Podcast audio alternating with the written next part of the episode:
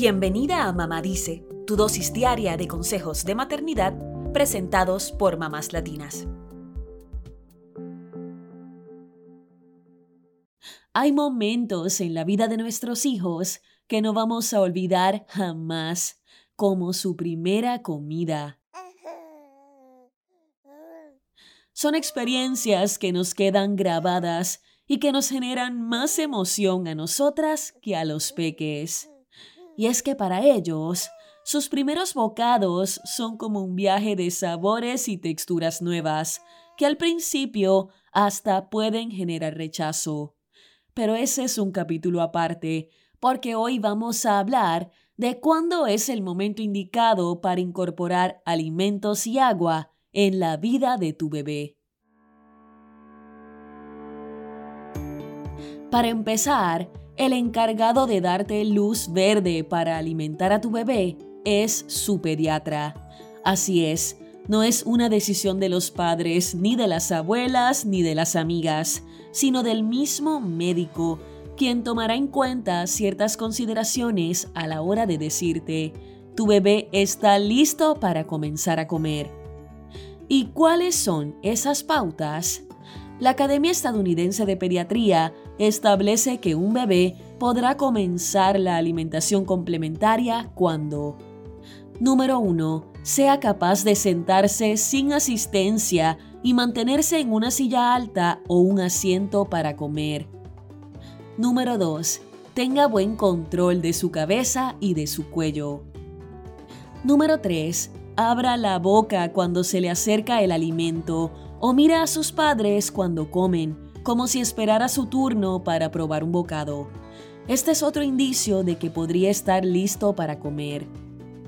Número 4. Dependerá del peso y la edad del niño.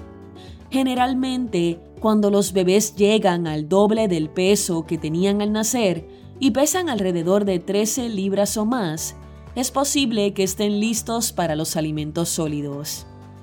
Desde los Centros para el Control y la Prevención de Enfermedades, añaden otros factores clave que podrían determinar que un bebé está listo para empezar a comer.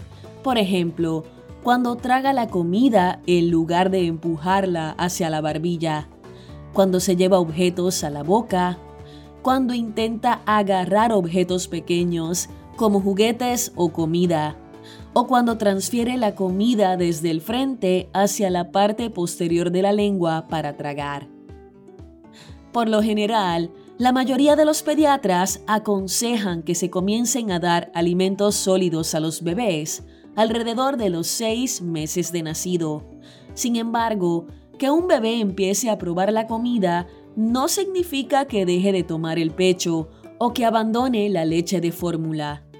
De hecho, desde los seis meses hasta el año de vida, los alimentos y bebidas de los bebés llevan el nombre de alimentos complementarios.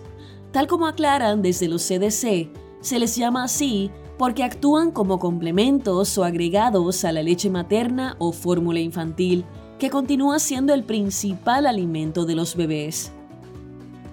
¿Y qué hay del agua? Se les puede dar un poquito entre bocado y bocado, según la Academia Estadounidense de Pediatría, los bebés sanos no necesitan agua adicional, pues la leche materna o la fórmula le brindan todo el líquido que necesitan. Sin embargo, se les puede dar un poquito de agua cuando empieces a darle alimentos sólidos. En un vaso o tacita entrenadora o con boquilla, ofrécele no más de una taza u 8 onzas de agua al día. Ten en cuenta que cuando hablamos de líquidos, nos referimos únicamente al agua, pues a los bebés menores de 12 meses no se les debe dar jugo ni refrescos.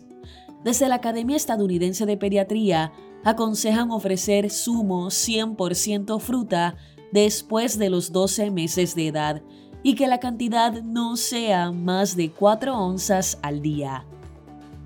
Recuerda que cada bebé es un mundo, así que no te apresures ni sientas ansiedad porque tu hijo empiece a comer. Como dijimos, y es importante que lo recuerdes, Será el pediatra el encargado de darte el visto bueno, según el desarrollo de tu hijo. Te deseamos mucha suerte cuando llegue el momento, pues será una etapa de nuevas aventuras y sabores en la vida de tu hijo.